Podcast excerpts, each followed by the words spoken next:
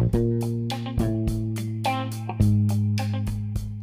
Moin Moin und herzlich willkommen zum Promille und Prozente Wochenrückblick. Wir sind Lasse und Jonas und wir geben euch immer zum Wochenende eine kurze und gleichsam gehaltvolle Zusammenfassung des Börsengeschehens der zurückliegenden Handelswoche. Heute haben wir folgende Themen auf der Agenda. Wir sprechen kurz über Facebook.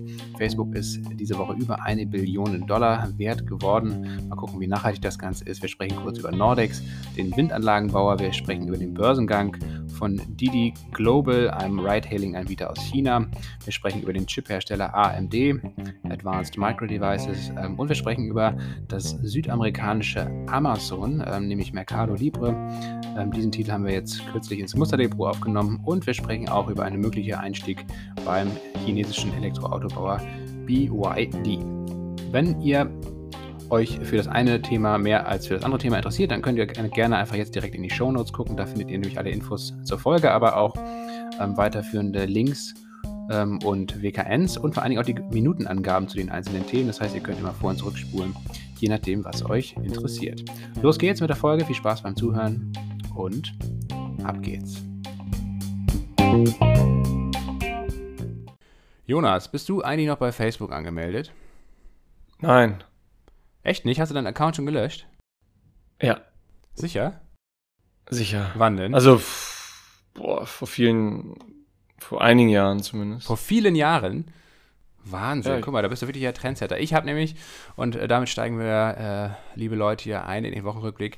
Ich habe meinen Facebook-Account diese Woche endlich gelöscht. Ich habe mir schon das seit Jahren vorgenommen. Ich habe auch schon seit Jahren nicht mehr reingeguckt und nicht mehr mich eingeloggt, aber äh, habe es auch immer wieder irgendwie vergessen. Und äh, ja, dann habe ich es diese Woche tatsächlich vollbracht. Anlässlich äh, der ein, eine Billion Dollar Bewertung habe ich gedacht, komm, jetzt ist es mal wirklich Zeit, den Facebook-Account auch wirklich zu löschen. Dann muss ich mir mal wieder so ein kleines äh, YouTube-Tutorial angucken, wie das überhaupt funktioniert, weil das natürlich so gut versteckt ist, ebenso wie bei Amazon. Äh, da habe ich letztendlich aber schon meinen Account vor vier, fünf Jahren, glaube ich, gelöscht bei Amazon. Ähm, und ähm, damals musste ich bei Amazon muss man sich wirklich ein YouTube-Tutorial angucken, bei, bei Facebook musste man es nur, nur googeln und dann hat es auch recht schnell geklappt. Ja, aber jetzt bin ich auch raus. Aber ich habe natürlich noch Facebook und Instagram, von daher ähm, bin ich natürlich weiter mit. WhatsApp und. Instagram meinst du? Ja, was habe ich gesagt? Facebook und Instagram. Ach ja, ich habe noch WhatsApp und Instagram, genau. Und äh, da ging es ja auch äh, diese Woche drum, um die Wettbewerbsklage in den USA, die allerdings gescheitert ist, ne? Ja, genau. Also Zerschlagung von Facebook erstmal vom, vom Tisch. Die Aktie springt auf ein neues Allzeithoch. Du hast ja vorhin gesagt, äh, schon eine Billion Dollar Bewertung. Ähm, da ist Facebook jetzt in einem illustren Kreis mit anderen US-amerikanischen Unternehmen. Ich glaube, Microsoft hat ja als erstes sogar auch schon die 2 Billionen Dollar Marke geknackt. Als zweites, nach Apple natürlich. Aber witzigerweise auch diese Woche. Also diese Woche wieder zwei kleine Rekorde. Ähm, Microsoft als zweites Unternehmen nach Apple 2 Billionen Dollar wert und Facebook jetzt knackt auch die Billionenmarke als, ich glaube, drittes amerikanisches Tech-Unternehmen. ne? Ich meine, Saudi Aramco ist ja auch schon in der Liga da irgendwo angekommen, aber auch schon seit langer Zeit. Äh, saudischer Ölkonzern. Aber der ähm, ja, der zählt ja erstens nicht so richtig mit, meines Erachtens. Und zweitens, weil er, also, weil er ja nur zu, zu ganz kleinen Teilen an der Börse gehandelt wird. Und zweitens ähm, geht es von der Bewertung, die Saudi Aramco aktuell hat, wahrscheinlich auch nur noch in eine Richtung, nämlich bergab. Ja, steil bergab. Ähm, aber Facebook müsste dann noch Vierter sein, oder? Amazon nicht vergessen.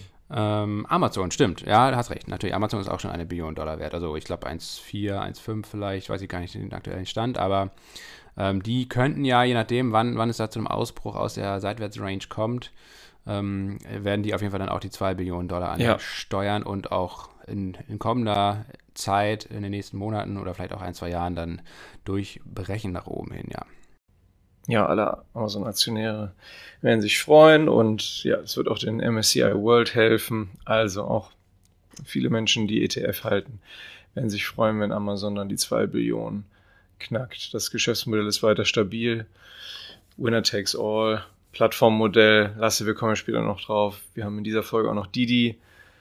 Ja, wollen wir noch mehr zu, zu Facebook sagen? Hast, hast du schon so eine VR-Brille? Wir werden ja, wir werden ja am Sonntag noch eine, eine Folge zu Gaming ähm, veröffentlichen und da, und da natürlich auch kurz auf, auf, auf Facebook Oculus eingehen. Hast du auch so eine Brille?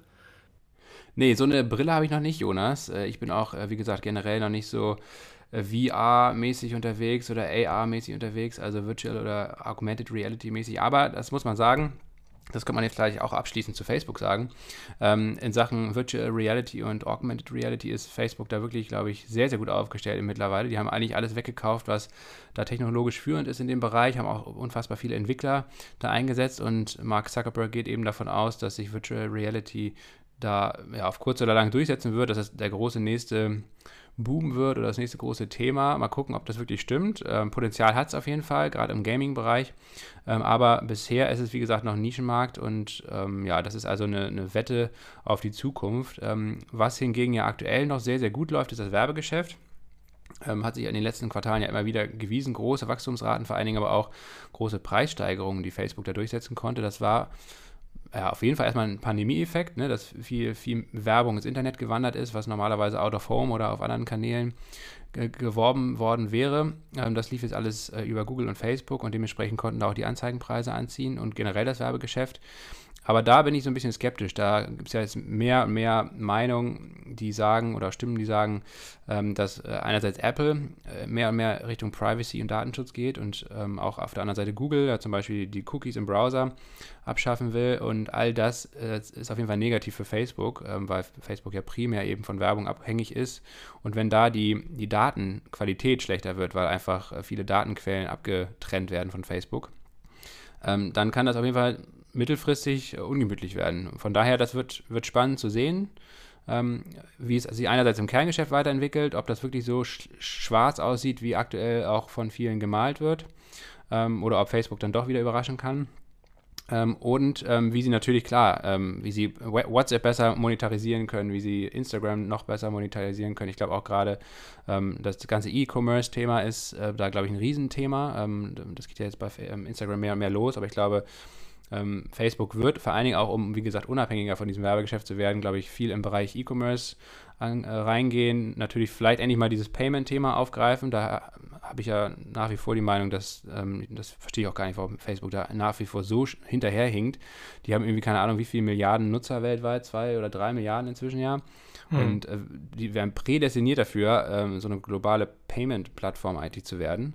Ähm, aber das haben sie bisher, wie gesagt, überhaupt nicht geschafft. Mal gucken, wie es jetzt mit Libra, ich weiß gar nicht, mittlerweile heißt es ja dieser Stablecoin anders, aber auf jeden Fall also wie dieses Krypto-Projekt, ähm, das ja primär dann auch diesen, dieses Payment äh, abdecken soll, ähm, vorangeht. Ähm, das wird nochmal entspannt oder spannend zu sehen sein. Und naja, und wie gesagt, Gaming, VR und AR, ähm, das ist halt eben auch die Zukunft. Auf dem aktuellen Niveau auf jeden Fall ähm, haben wir da eine klare Meinung, äh, ist die Aktie unseres Erachtens eben kein Kauf mehr. Ne? Die Rallye aus den letzten Wochen und Monaten, ähm, die sollte man jetzt erstmal auf jeden Fall sich wieder korrigieren lassen. Das kann jetzt gut sein, dass es in die Berichtssaison hinein, zusammen vielleicht generell mit der, der Sommer-Tech-Rallye, vielleicht auch nochmal eine weitere Übertreibung nach oben gibt, aber ähm, ansonsten wird da der, bei der Aktie, glaube ich, demnächst erstmal die Luft abgelassen.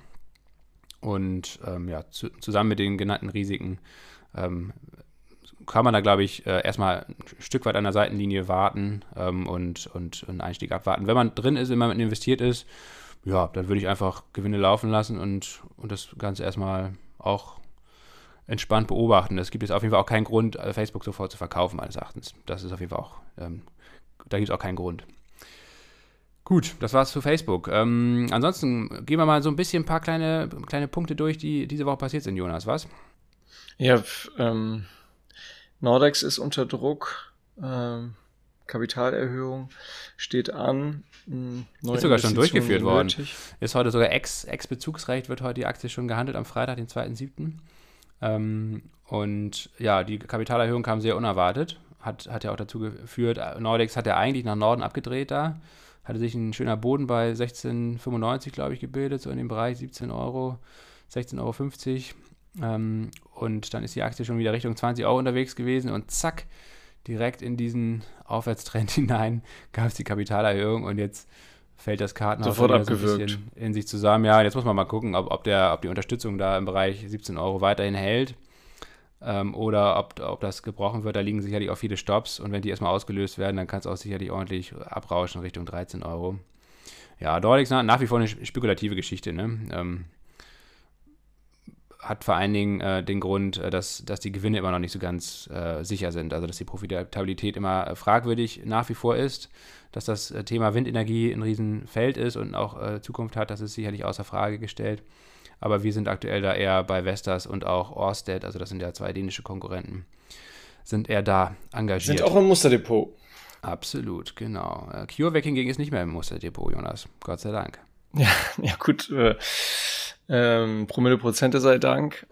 Rechtzeitig ausgestiegen. Aber das hatten wir schon vor einigen Wochen. Ähm, dann hatten wir die Aktie rausgenommen. Ähm, unsere Abonnentinnen und Abonnenten haben äh, schnell davon erfahren und ähm, ja, wir hatten das Glück, da trotzdem einen ziemlich guten Gewinn mitgenommen zu haben, aber ja, jetzt ist es bestätigt, ne? Schlechte Wirksamkeit des Impfstoffs. Ähm, Dietmar Hopp klammert sich noch an den letzten Strohhalm, zweite Generation. Was sagst du? Können BioNTech und Moderna überhaupt noch eingeholt werden? Ja, da bin ich halt ein bisschen skeptisch. Ich glaube, also ähm, es wird sich zeigen, ob CureVac, wie gesagt, ähm, die haben ja auch noch ein paar andere Sachen. Das ist ja ähnlich wie bei BioNTech. Ähm, die, das Corona-Impfstoff-Ding ist jetzt ja eigentlich gar nicht so das Hauptteil, sondern ähm, die forschen auch seit zehn Jahren an mRNA-Impfstoffen, vor allen Dingen gegen Krebs. Also das ist letztendlich das, was wirkt, das wirkliche Potenzial birgt, äh, genauso wie bei BioNTech und auch Moderna. Der, der Corona-Impfstoff, der war natürlich jetzt eigentlich eine sehr, sehr gute äh, Möglichkeit, erstens das ganze Thema mRNA-Impfstoff generell mal auf die Agenda zu heben. Das hat ja wunderbar geklappt. Wir reden eigentlich über nichts anderes mehr. Und ähm, ja, und bei BioNTech und Moderna muss man sagen, die haben es einfach wirklich geschafft, ähm, dieses unfassbare Potenzial sofort zu erkennen, in Rekordzeit eben äh, die Technologie, die vorhandene Technologie, die eigentlich ja für Krebsanwendungen ähm, äh, vor, vorgesehen waren, die quasi umzupolen und halt auch äh, in anderen Feldern, in dem Fall Corona, einzusetzen. Und ähm, naja, die sind jetzt tatsächlich in der Pole Position, weil sie einfach zwei absolute Topseller schon haben. Das spült ja Milliarden und Milliarden da ins, ins, aufs Konto von den beiden. Und damit haben sie natürlich eine viel, viel, viel bessere Ausgangsposition, um jetzt halt auch bei ihrem Kerngeschäft, nämlich den Krebsimpfstoffen, weiter voranzuschreiten und da voranzukommen. Während CureVac war zu langsam, hat jetzt ähm, das ganze Thema Corona-Impfstoff in der ersten Generation komplett verpennt. Das Ding ist mehr oder weniger Schrott, anders kann man es nicht sagen. Bei der zweiten Generation, ja, auch da, BioNTech und Moderna, die haben ja nicht gepennt. Also die haben, äh, entwickeln ja auch schon seit einem Jahr sicherlich die zweite Generation von diesen Corona-Impfstoffen. Das heißt also auch da werden die wieder führend sein. Ob CureVac dann hinterherkommt mit einer viel, viel schlechteren finanziellen Ausstattung, wage ich ehrlich gesagt zu bezweifeln. Aber und dann auch noch weiterhin dem äh, deutschen Staat als, als, als Aktionär. Nee, also wir sind klar, äh, Promille-Prozente lässt weiter die Finger weg von CureVac. Aktuell auf jeden Fall. Ne? Also man sollte sich das auf jeden Fall mal weiterhin auf der Watchlist ähm, hinpacken, das Ding vielleicht, und auch auf gute News warten. Also wie gesagt, insgesamt, der Markt ist riesig. Ähm, also wenn CureVac äh, es gelingt, da einen zweiten Impfstoff ähm, gut auf den Markt zu bringen, mit einer höheren Wirksamkeit oder letztendlich auch ähm, bei den Krebsimpfstoffen voranzukommen, ähm, dann hat das Ding auch total Potenzial, glaube ich, auf jeden Fall. Und man muss ja auch sagen, fairerweise, wir haben jetzt ja auch den deutschen Staat schon äh, für, oder Peter Altmaier in Person für das 300 Millionen Euro Investment äh, so ein bisschen ähm, gescholten hier. Ähm, man muss auch fairerweise sagen, dass auch selbst auf dem aktuellen Niveau dieses Investment eben noch äh, ein Vielfaches wert ist von dem, was sie damals bezahlt haben. Ne? Aus den 300 Millionen sind, glaube ich, jetzt 1,7 Milliarden geworden auf dem aktuellen Bewertungsniveau. Ähm, aber sicherlich wäre BioNTech äh, die bessere Wahl gewesen. Aber die waren eben schon, und das muss man auch sagen, das war schon der erste schlechte, das erste schlechte Zeichen. BioNTech hatte es gar nicht nötig, äh, das Geld vom Staat anzunehmen, weil die einfach so gut positioniert waren. Während CureVac hat das dankend angenommen und ähm, die richtigen Insider, die haben damals wahrscheinlich schon gewusst, vor einem Jahr, dass das kein gutes Zeichen ist. Wenn man auf die 300 Millionen Euro von Peter Altmaier angewiesen ist, dann hat man vorher wahrscheinlich schon ein bisschen gepennt. Genauso wie die Commerzbank und viele andere auch, ne? So ist das halt. Und Tui, Tui ähm, äh, hat auch gepennt und ähm, hat jetzt mal wieder ein neues Wandeldarlehen rausgehauen, ähm, Jonas, und ist ja generell auch mal wieder so ein bisschen in der Bredouille, ne? Wie viele andere Tourismusaktien auch. Ja, so ein bisschen dieses, ähm, ja, diese Reopening-Aktien, ähm, zu denen ja TUI oder die Tourismusbranche im Allgemeinen gehört. Ja, Delta ist auf dem Vormarsch. Ich habe mich ehrlich, ehrlicherweise gar nicht mit großartig mit ähm, Delta auseinandergesetzt, außer jetzt hier mal so hier und da ein paar Headlines aufgeschnappt. Ähm, bin selber in Tourismusaktien oder äh, ja, gar nicht investiert. Ich weiß nicht, hast du TUI? Bist du da irgendwie am Start? Nee, ähm, äh, ich hatte mal zwischenzeitlich, habe ich mal ein paar Trades damit gemacht, auf kurzfristiger Basis da immer, äh, auf den Tiefs eigentlich ganz gut immer so ein paar Swing-Trades, ne? Ähm, das war immer ganz gut, aber ja, nee, aktuell bin ich nicht investiert. Nee. Aber, aber jetzt eigentlich, ehrlich gesagt, jetzt wo es wieder so ordentlich runterging, würde mal so ein kleiner Swing Trade, äh, könnte man wieder, könnte man eigentlich schon fast mal wieder eintüten. Mal gucken, ja. Aber ja, ähm, äh, bis jetzt bin ich noch nicht dabei. Ähm, ich gucke mir das engmaschig an und äh, steige gegebenenfalls mal mit einem kleinen Optionsschein, mit einer kleinen Position ein, ja. Ja, aber das war so ein bisschen in dieser Woche das Thema, ne? dass, dass, dass diese Tourismuswerte äh, wieder, wieder deutlicher unter Druck gekommen sind. Also da bleibt es volatil. Ist für mich auf jeden Fall kein, ba also ja, also weder TUI noch Lufthansa noch äh, Carnival oder so weiter ist für mich ein Investment. Ne? Also, also weder, weder aus, aus, Nachhaltigkeitsgründen schon mal überhaupt nicht und letztendlich auch, das sind alles Unternehmen, ja, ich, ich stelle sehr, sehr in Frage, ob dieser, diese Art von Massentourismus, wie wir sie jetzt seit Jahrzehnten hatten, ob das äh, auch in Zukunft noch zeitgemäß sein wird. Ähm, die Pandemie wird irgendwann vorbeigehen, also zumindest die akute Pandemie, aber wir werden, äh, Corona wird uns äh, dauerhaft erhalten bleiben, es wird uns, es werden uns andere Pandemien äh, erhalten bleiben, beziehungsweise dann ereilen. Ähm, also von daher ähm, die Art zu reisen, wie wir es jetzt, wie gesagt, in den letzten 10, 20 Jahren gewohnt waren, dass man wirklich äh, auf einfachste Weise von A nach B weltweit äh, irgendwo hinkam, das wird ein Stück weit vorbei sein, glaube ich. Also man wird überall mit seinem Impfpass nur noch hinkommen. Ähm, man hat immer das Risiko, dass man nicht mehr zurückkommt oder dass irgendwas dazwischen kommt. Ähm, das wird in Zukunft auch durch Klimawandel, ähm, durch viele andere Faktoren, ähm, ja, das wird sich alles negativ auf, diese, auf dieses Reisen auswirken. Und dementsprechend äh, müssen sich Unternehmen wie TUI da, glaube ich, auch ein Stück weit neu erfinden. Und ja, wie gesagt, vielleicht, ich glaube eher, also im Reisebereich würde ich tatsächlich eher ähm, äh, auf Technologieunternehmen setzen, ne? Booking, Airbnb ähm, und so weiter. Das sind, glaube ich, ähm, Unternehmen, die sehr viel stärker von, von, von neuen Reisetrends profitieren werden als diese alten Unternehmen. Wie gesagt, aber also kurzfristige, kleinere Trades kann man immer mal wieder machen, aber das äh, soll ja eher nicht so Thema hier im Podcast sein, sondern bei uns geht es um Investment und da äh, drängt sich für mich da absolut nichts in, in der Richtung auf gerade. Nee. Nee. Didi Global, Didi Chuching, äh, Jonas, haben wir ja schon öfter drüber gesprochen hier über die Chinesen, da die mit ihren Ride-Hailing-Angeboten da durch die Gegend heizen. Ne? Die sind an die Börse gegangen jetzt. Ja, ja, was viele nicht wissen, dass äh, Didi Hallervorden ja ein Early Investor war. Ne? Also der hat, der hat Ende der, Ende der 70er Jahre ähm, hat, er, hat er einen Song geschrieben und rausgebracht, ich bin der Asphalt-Cowboy von Dortmund Ablerbeck. Und da ist ihm ja schon die Idee gekommen. Ähm, auf dem Asphalt dieser Städte die Millionen zu machen, die Milliarden zu machen. Ja, absolut. Didi Hallervorden, äh, Shoutout hier an der Stelle. Nicht nur früher Investor von Didi, äh, Ching, sondern natürlich auch Namensgeber. Ja, und, äh, und jetzt das war eigentlich das teuerste. Das, das hat Cheng Wei am meisten gekostet. Also, ja. ja. ja Na gut, Spaß beiseite. Aber nee, wer sich tatsächlich wieder gefreut hat, natürlich ähm, ist äh, Softbank auf der einen ja. Seite, ähm, Technologieinvestor aus Japan, die auch, auch bei die, die mal wieder an Bord sind und ihr, ihr Tafel Silber da vergolden konnten. Ähm, und auch Uber. Uber ist tatsächlich auch, äh, ich glaube, weiß gar nicht, wie viel Prozent halten die? 13 Prozent, glaube ich, oder so an Didi. Ähm, ja, das knapp, liegt ja, daran, 12,5, ja. Ja, hatten wir, glaube ich, auch in einer der letzten Folgen äh, schon kurz besprochen. Ähm, Uber hatte, war ja auch in China aktiv, hat sich dann nicht nur aus China, sondern auch aus vielen anderen ähm, Emerging Markets zurückgezogen und hat dann meistens, äh, nicht nur bei Didi, sondern auch bei Grab zum Beispiel in Singapur ähm, oder bei ähm, Yandex in Russland, hat dann quasi Anteile an, an Joint Ventures äh, gekauft, beziehungsweise am Rivalen, ähm, ähm, also in dem Fall an Didi. Und dementsprechend sind sie da überall investiert und diese Investments, ja, die sind wahrscheinlich in Summe fast genauso viel wert wie das Kerngeschäft von Uber. Das ist ja aktuell so ein bisschen unter Druck. Er hat sich als Venture Capital Firma in dem Bereich Ride-Hailing auf jeden Fall bewährt, Uber. Ja, ja, mal gucken. Aber also, ich glaube tatsächlich, also mal gucken, ähm, ich würde jetzt vielleicht nicht unbedingt ja, direkt bei Didi ähm, investieren. Wir können uns ja mal hier die, die, die Ziffern angucken oder die ganzen Kennzahlen. Also 14 Dollar Zuteilungskurs, ähm, gut, das sagt nicht viel aus, ähm, aber die Bewertung war bei 67 Milliarden. Eigentlich wurden 100 Milliarden US-Dollar angestrebt. Also da gab es schon mal einen kleinen Abschlag. Ähm, die, die insgesamt sind 4,4 Milliarden Dollar an frischem Kapital zugeflossen. Und es war damit der, ich glaube, der größte chinesische Börsengang an der Wall Street seit Alibaba vor sieben Jahren. Also schon auf jeden Fall eine Hausnummer.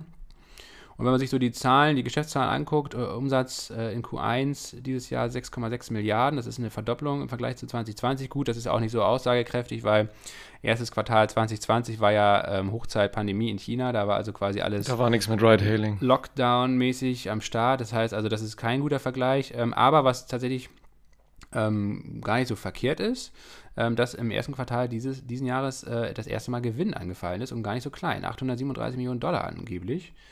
Äh, letztes Jahr gab es noch einen Verlust von 1,6 Milliarden im ersten Quartal. Wie gesagt, das war auch das Corona-Quartal in, in, in, China. Ähm, aber also da geht es tatsächlich in die Profitabilität und mit dem Börsengang will man jetzt einerseits natürlich mehr Aufmerksamkeit äh, weltweit erreichen, andererseits aber auch das frische Kapital dann dazu nutzen, um äh, die Expansion ins Ausland voranzubringen. Das wird sicherlich dann natürlich das asiatische Ausland sein, aber auch Europa ist geplant. Von daher dürfen wir gespannt sein, Jonas, wenn wir hier oder wann wir hier in Berlin das erste Mal mit einem kleinen Didi-Auto durch die Gegend fahren können. Mal schauen. Vielleicht sieht man dann Didi Hallervorden wenigstens bei einer Out-of-Home-Kampagne von, von Didi Schuchin. Ja, hoffentlich. Naja, lassen wir das. Aber wie gesagt, wir, ähm, wir würden da ja sagen, unsere Meinung ist da, dass da drängt sich jetzt ein, ein Kauf ähm, nicht auf. Ja, also genau, erstmal Watchlist, aber so halten wir es, glaube ich, immer bei, bei Börsengängen, ne? dass man einfach erstmal abwartet, ein bisschen ähm, checkt, ähm, wie sich das so entwickelt. Bei Didi muss man auch sagen, auch hier ist das China-Risiko natürlich wieder mit dabei. Ähm, auch gegen Didi wird aktuell von der KP in China, von der Kommunistischen Partei ermittelt, ähm, auch äh, wegen ähm, Monopolvergehen, ähnlich wie bei Alibaba und vielen anderen Tech-Unternehmen. Also da kann durchaus ähm, es nochmal sein, dass da auch ein paar schlechte News rüberkommen und der Aktienkurs unter Druck gerät und, und dann kann man da immer noch äh, wahrscheinlich dann im Zweifelsfall günstiger zugreifen als aktuell jetzt. Ähm, ja, von daher auf die Watchlist würde ich das schon mal packen, weil ich, wie gesagt, ich glaube, ehrlich gesagt, wir hatten ja auch schon mal, ich glaube, in der Folge über autonomes Fahren darüber gesprochen, Anfang dieses Jahres.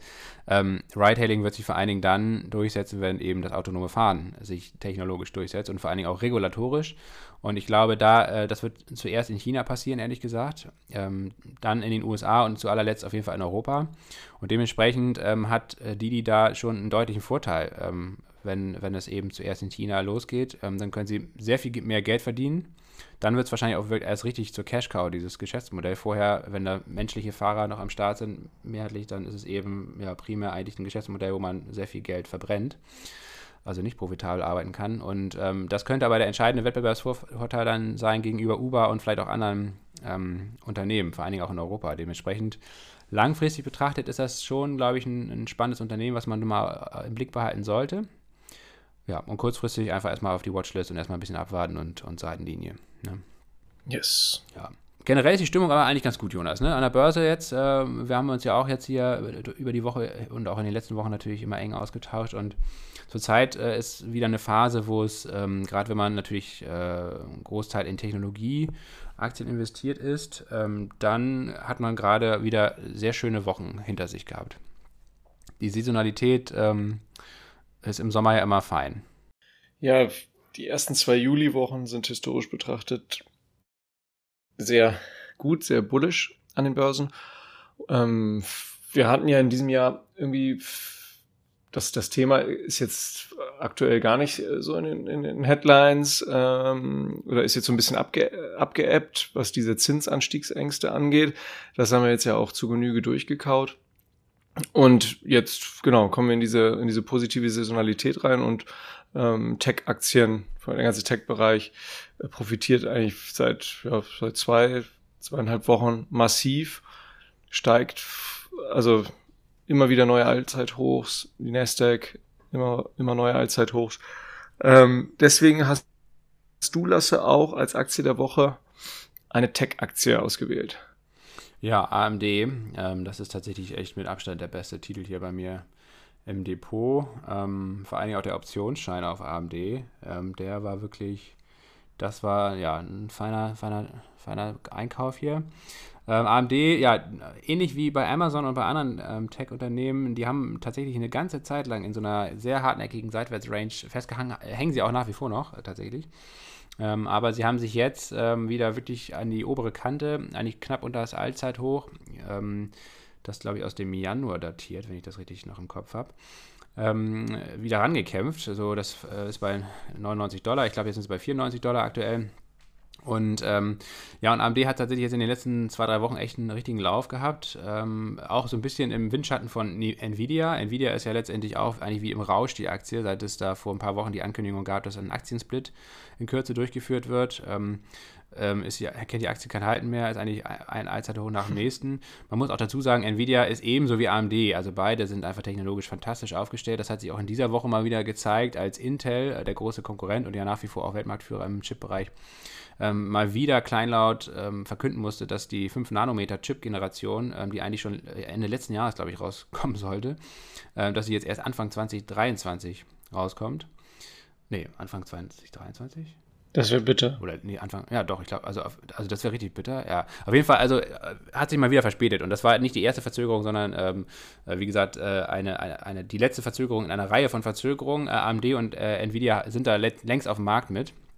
Und dementsprechend, also der, der Rückstand, der technologische Rückstand äh, von Intel wird anscheinend nicht aufgeholt, wie man eigentlich immer dachte, sondern wird immer noch größer. Und AMD ist ja auch zusammen mit Taiwan Semiconductor ähm, schon in der Vorbereitung für den Launch der, der nächsten Generation von Chips, nämlich der 3-Nanometer-Technologie, die noch kleiner ist und noch leistungsfähiger.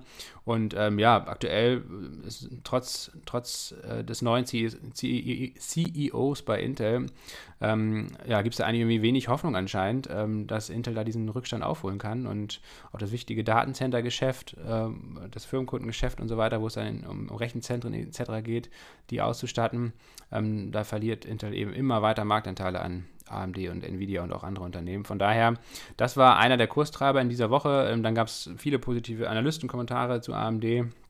Ähm, und ja, ich denke mal, jetzt wird das Ding, äh, wird die Aktie da wahrscheinlich auch im, im Zuge der positiven Saisonalität ans Allzeithoch ranlaufen bei 99 Dollar, dann vielleicht nochmal einen kleinen Rücksetzer machen und dann wird es spannend, ob der Ausbruch gelingt und dann könnte sich dann vielleicht die eigentliche Rallye erst so richtig entfalten, ähnlich wie bei Nvidia, wenn da so ein, so ein mehrmonatiger Seitwärtstrend dann nach oben hin gebrochen wird, ähm, dann ist es in der Regel zumindest auch allein charttechnisch so, dass es dann mal so richtig knallt. Ja, also was, genau, was, was jetzt irgendwie durchaus ein, irgendwie ein bekanntes Muster wäre, wenn, wenn jetzt das Allzeithoch, wie du sagtest, bei 99 Dollar angelaufen wird, wird dann irgendwie ein paar wenige Monate, also dann davon da abprallen, der, Aus, der Ausbruch beim ersten Mal nicht gelingt und dann viele Wochen oder ein paar wenige Monate da verharren und dann in der wiederum wieder auf die Saisonalität geguckt. Ab Oktober, zwischen Oktober und, und, und, und, und Jahresende mit Jahresendrallye ist dann mein zweiten Anlauf dann gelingt, das zu knacken. Also das, das wäre wär so Szenario A für uns.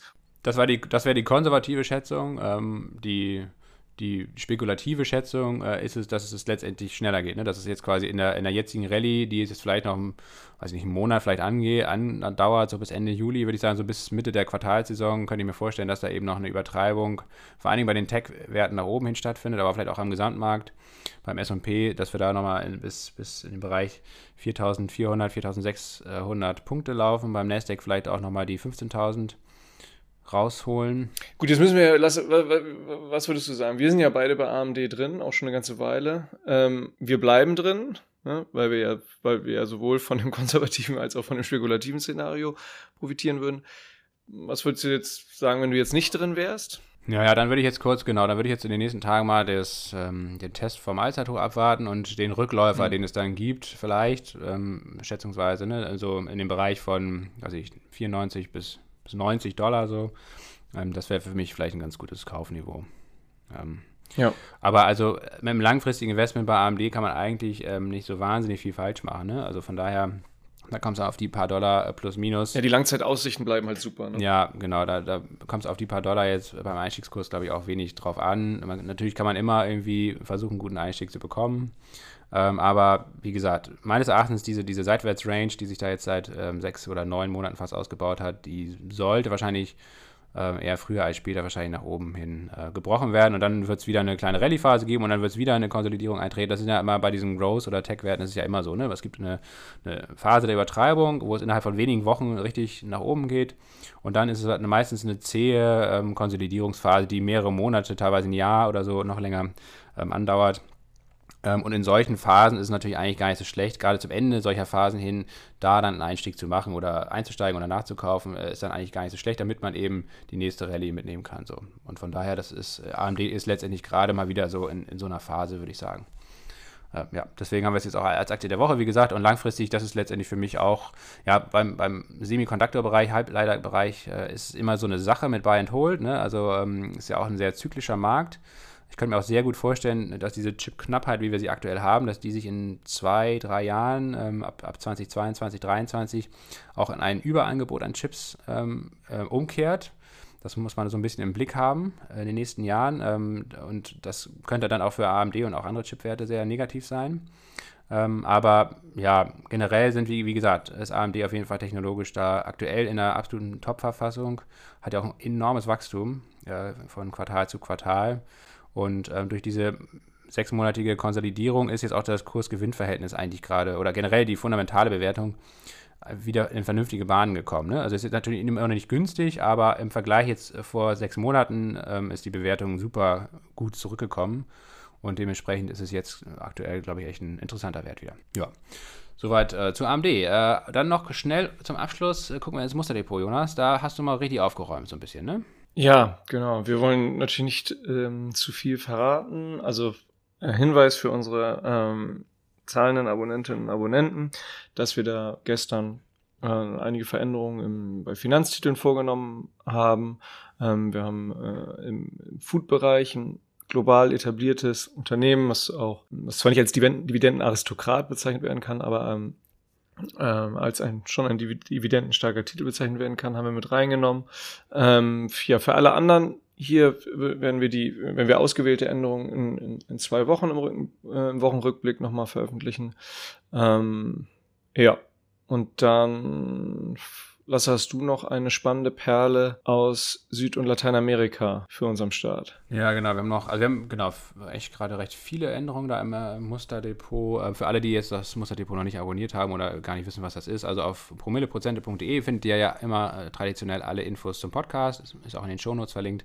Und ähm, das Ganze finanziert sich ja, also unsere Arbeit, unsere, das Podcast-Geschäft hier, das finanziert sich eben nur durch euch, durch die Community. Wir haben hier keine Sponsoren, wir werden auch nicht von Apple oder Spotify bezahlt für die Arbeit, sondern ähm, letztendlich, genau, habt ihr die Möglichkeit, äh, uns kleinere Geldbeträge zu spenden hier oder letztendlich auch so ein kleines Abo abzuschließen. Und unter anderem könnt ihr da auch Einsicht in unser Musterdepot bekommen, wo wir immer ähm, alle möglichen spannenden Einzeltitel, aber auch ETFs sammeln und ähm, ja, immer möglichst auch aktuell ähm, schauen, ob, wann da sich ein Einstieg lohnen könnte oder wann eben vielleicht auch nicht und so weiter. Ähm, also das ist der, der Hintergrund, vor dem wir das hier besprechen. Ähm, ja, ich habe, genau, wir haben eine ganze Menge da verändert und aktualisiert und im Bereich E-Commerce haben wir Mercado Libre neu aufgenommen. Ähm, WKN findet ihr wie immer in den Shownotes. Ähm, Mercado Libre ist so eine Mischung aus eBay, Amazon und PayPal Südamerika, ist der Marktführer ähm, im Bereich ähm, E-Commerce, ähm, aber letztendlich auch ja, eine Technologieplattform mit ganz vielen verschiedenen Tools für Unternehmen und Einzelpersonen, um Produkte und Dienstleistungen dort handeln und verkaufen zu können. Ähm, ähm, ja, dieser eBay-Part, der bildet sich vor allen Dingen über dieses ganze Online-Kleinanzeigengeschäft äh, ab, wo es zum Beispiel über, für Kraftfahrzeuge, Schiffe, Flugzeuge, Dienstleistungen oder Immobilien da eigene Marktplätze gibt oder eigene Kleinanzeigenportale.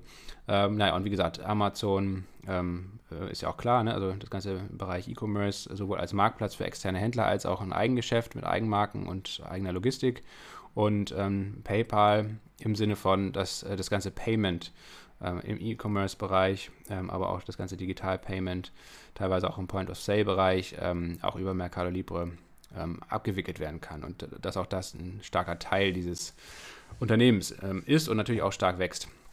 Ähm, ja, Marktkap Marktkapitalisierung aktuell liegt bei 77 Milliarden Dollar. Das Unternehmen hat ja seinen Sitz in Argentinien, glaube ich in Buenos Aires, ist aber an der Nasdaq in New York gelistet. Ähm, letztes Jahr, 2020, gab es einen Umsatz von 3,9 Milliarden. Da sieht man schon, dass die Bewertung ist auch aktuell noch recht sportlich. Ähm, äh, aber eben das Wachstum ist auch recht sportlich. Ähm, 2020 stand natürlich auch im Zeichen von Corona, wie bei allen anderen E-Commerce-Unternehmen auch. Da gab es einen Umsatzplus von 73 Prozent im Vergleich zum Vorjahr. Das ist jetzt sicherlich wahrscheinlich in diesem Jahr nicht ganz so stark, ähm, aber ja, wahrscheinlich 40, 50 Prozent kann man durchaus ähm, schaffen. Und ähm, ja, deswegen ist Mercado Libre auf jeden Fall sicherlich da, wenn man E-Commerce in einem großen Emerging Market, also im, groß, äh, im großen ganzen Kontinent, Südamerika, Lateinamerika, ähm, ins Portfolio holen möchte, dann ist, ist das auf jeden Fall sicherlich echt ein interessanter Titel auf jeden Fall.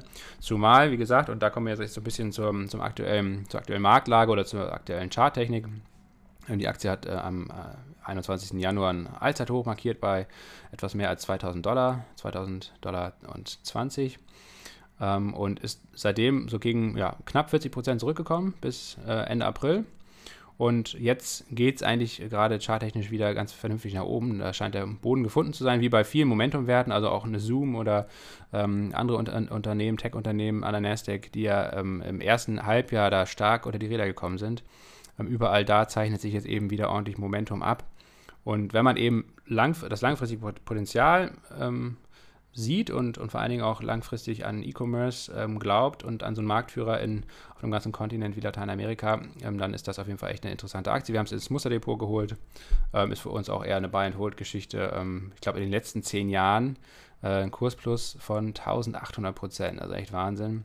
Ja, 1950 Prozent, äh, vereinundzwanzigfacht. Ja, da sieht man eben, dass man da wirklich einfach einen langen Atem braucht. Ne? Das, ähm, ähm, das sollte man einfach wirklich kaufen und wenn dann liegen lassen. Ähm, das Unternehmen ist noch nicht profitabel, aber das muss man dann auch immer im, im, Vergleich zu Amazon sehen. Die waren auch die ersten 20 Jahre letztendlich nicht profitabel und seitdem sie, ich glaube 2016 haben sie das erste Mal Gewinn geschrieben, ähm, seitdem sie das tun, ähm, explodiert der Gewinn eigentlich förmlich. Also da sieht man, das ist so ein klassisches Beispiel für Winner takes it all.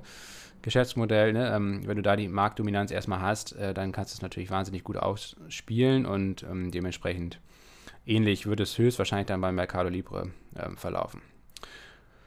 Jo, WKN, wie gesagt, findet ihr in den Shownotes, in den, im äh, Musterdepot sowieso für alle Abonnentinnen und Abonnenten. Und ja, last but not least, BYD, Build Your Dreams, ähm, Automobilhersteller aus China, hatten wir auch schon öfter ähm, hier im Podcast. Hatten wir letztes Jahr auch lange Zeit im Musterdepot, haben wir dann mit ähm, satten Gewinn verkauft.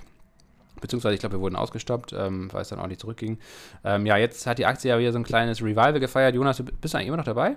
Nee, ich habe äh, bei 25,15 verkauft. Boah, Wahnsinn. Also die alles richtig gemacht. Auf dem Tief gekauft, auf dem, auf dem Hoch der, der aktuellen Rallye verkauft. Fast zwischen Hoch. Ähm, man nennt dich ja auch nicht umsonst Timing Shear, ne, für das gute Timing bekannt. über die Grenzen von Berlin hinaus. Äh, ja, und jetzt haben wir es tatsächlich auf die Watchlist im Bereich Mobilität gepackt, äh, im Musterdepot. Ähm, weil jetzt, genau, jetzt kommt die Aktie ein Stück weit zurück. Ähm, wir spekulieren darauf, dass es äh, noch ein bisschen weiter zurückgeht ähm, und haben uns ein Kauflimit bei 21,65 Euro reingehauen. Kannst auch vielleicht bei 22 Euro reinhauen. Das sind ungefähr 200 Hongkong-Dollar. Die Aktie ist ja eigentlich in Hongkong gelistet. Das ist quasi der aktuelle, der aktuelle oder der, der originale Referenzkurs. Ähm, ja, genau. Und, und, von da aus könnte es sehr gut sein, dass es weiter nach oben geht, denn die Geschäftszahlen von BYD die sind nach wie vor sehr, sehr aussichtsreich. Es, es gibt auch immer noch diese Apple-Fantasie. Ähm, die haben ja nicht nur Autos, ähm, Verbrenner nach wie vor, aber vor allen Dingen ein starkes E-Auto-Segment. Ähm, aber sie sind auch vor allen Dingen Batterie- ähm, und da technologisch sehr weit. Und ähm, sie beliefern viele deutsche Automobilhersteller, aber es wird auch immer noch gemunkelt, ob sie vielleicht der Batteriepartner für das Apple-Auto, für das Apple Car werden könnten. Ähm, das ist absolute Spekulation aktuell, da gibt es keine, keine Kein spruchreifen äh, Sachen, ja. aber äh, wenn sich das irgendwann wirklich ein Stück weit bewahrheiten sollte oder da mal ordentlich Drive reinkommt in diese Spekulation, ähm, dann wird das sicherlich dazu führen, dass, ähm, dass die Aktie auch nochmal deutlich mehr Momentum bekommt. Von daher, diese Fantasie ist zumindest im Hintergrund auch immer noch äh, mit dabei. Gut. Jo, genau. Und vielleicht BYD, weil du gesagt hast, die 2165, die wir als Kauflimit aufgenommen haben. Nicht wundern, wenn es nochmal weiter runtergeht. Die Aktie ist ja auch, auch einfach volatil und wir sind weiter in, in, in einem, in einem schwankungsfreudigen Umfeld. Ähm, der äh, Durchschnitt, der gleitende Durchschnitt ähm, äh, verläuft der 200-Tageslinie. Ähm, verläuft ungefähr bei 18, 18, 15, 18, 20. Das wäre auch nochmal ein ganz wichtiger Unter, Unterstützungsbereich. Also, wenn man jetzt nicht, nicht die gesamte, wenn man jetzt sagt, irgendwie, keine Ahnung, möchte irgendwie 1500 Euro ähm, in BYD investieren, dann äh, kann man das durchaus auch zweistufig machen irgendwie. Ähm, die Hälfte ähm, bei, bei, bei zum Beispiel bei 21,65 rein und, und, und die andere Hälfte irgendwie bei, bei 18,20, 18, 18,30. Nachdem muss man sich mal jetzt die Tage angucken. Wir bleiben ja in BYD auch dran. Ähm, aber erstmal haben wir das erste Kauflimit bei 21,65 für uns gesetzt. Wie immer keine Anlageberatung, ähm, aber so das, was wir, wir jetzt vorhaben. Genau, wir spiegeln das, was wir hier selbst machen und ähm, vielleicht hilft es euch ein bisschen weiter oder ist ein guter Einstieg in die eigene Recherche. Ähm, nicht mehr und nicht weniger, ähm, das soll dieser Podcast bieten. Und damit sind wir am Ende. Ähm, das Gute ist, die gute Nachricht ist, Jonas, ähm, es gibt eine, eine, richtige schöne Themenfolge zu deinem Top-Thema Gaming am Sonntag. Ähm, darf damit ab 6 Uhr morgens gerechnet werden, auch für die Frühaufsteherinnen und Steher unter euch können direkt morgens äh, beim Frühstück äh, sich eine neue Folge Promille Prozent reinziehen. Und äh, die Woche drauf wird es auch noch ähm, Wochenrückblick und Themenfolge geben. Und dann wird es höchstwahrscheinlich erstmal, oder das ist die schlechte Nachricht, äh, eine kleine Sommerpause geben von drei Wochen ungefähr, vielleicht mal gucken. Ähm, aber da könnt ihr die Zeit einfach gut nutzen und produktiv nutzen und euch die anderen Folgen, die alten Folgen nochmal noch mal anhören. Ja, ist auch wichtig, immer mal Pause von der Börse zu machen. Es ist ohnehin ja. wichtig, nicht jeden Tag reinzuschauen, ähm, weil die wenigsten ja irgendwie wild hin und her traden wollen und was sicherlich auch gut ist, denn die meisten verlieren ja auch mit äh, hin und her relativ viel Geld. Deswegen, also wir wollen ja auch hier ohnehin im, im Podcast für, für die Anlagestrategie Buy and Hold ähm, ja, nicht unbedingt werben, aber plädieren auf jeden Fall stark dafür, weil das für die meisten Privatanlegerinnen und Privatanleger das Richtige ist und auch für uns das Richtige ist. Äh, und ja, deswegen macht so eine Sommerpause von, von drei bis fünf Wochen Sinn. Super, alles klar. Jetzt sind es schon fünf Wochen. Mal gucken, was am Ende bei rauskommt. Irgendwas in der Mitte. Wir werden euch auf dem Laufenden halten. Aber auf jeden Fall jetzt erstmal ein schönes Wochenende. Wir hören uns Sonntag wieder und äh, bis dahin. Ciao. Ciao. Das war's für diese Woche mit Promille und Prozente. Herzlichen Dank fürs Zuhören. Herzlichen Dank auch an unsere Unterstützer und Unterstützerinnen. Dieser Podcast finanziert sich nämlich nur durch euch, durch die Community. Alle Infos dazu findet ihr wie immer auf promilleprozente.de. Ihr könnt entweder einmalig oder auch wiederkehrend einen kleineren Betrag an uns spenden über PayPal oder auch über die eine Überweisung. Und ihr könnt Steady nutzen, das ist quasi unsere Seite, promilleprozente.de. Ähm, da verwalten wir unsere Abos und Mitglieder. Ähm, wenn ihr quasi wiederkehrend ähm, Beträge an uns überweist, dann bekommt ihr auch bestimmte Benefits, zum Beispiel Zugang zum Musterdepot, Einladung in unsere Signal Messenger Gruppe oder auch den Optionsschein Kompass, wo wir euch das ganze Thema Optionsscheine einfach mal grundlegend erklären. Uns hilft natürlich auch immer, wenn ihr uns weiterempfehlt im Freundes- und Bekanntenkreis, wenn ihr den Podcast abonniert oder vielleicht auch eine Bewertung bei Apple zum Beispiel da lasst oder eine Rezension schreibt. Das sorgt dafür, dass der Podcast schneller gefunden wird und dass wir hier mehr Leute mit finanzieller Bildung erreichen. Nichtsdestotrotz müssen wir natürlich auch nochmal einen kleinen Risikohinweis hier einstreuen, nämlich die Inhalte in unserem Podcast dienen ausschließlich der allgemeinen Information und der finanziellen Bildung. Unser Ziel ist es, dass ihr euch selbstständig um eure eigenen Finanzen kümmern könnt. Wir machen keine Anlageberatung und wir geben auch keine Handlungsempfehlung zum Kauf oder Verkauf von Wertpapieren oder anderen Finanzprodukten ab. Wir geben also lediglich unsere persönliche Meinung wieder und teilen unser eigenes Vorgehen mit euch hier im Podcast. Das heißt im Umkehrschluss, dass ihr eure Anlageentscheidungen immer und ausschließlich auf eigene Faust und auf eigene Verantwortung trefft. Bedenkt das bitte. Vor allen Dingen ist es wichtig aus unserer Sicht, dass ihr eine eigene Recherche ähm, anstellt, dass ihr letztendlich diesen Podcast nur als Einstieg äh, nutzt und dann euch weiter informiert, bevor ihr ähm, in Investmententscheidungen tätigt und macht euch eigenständig und klare Gedanken zu einem Anlagehorizont, zu eurer Risikobereitschaft und auch zu eurer Verlusttragfähigkeit. Das war's für diese Woche und bis zum nächsten Mal. Danke.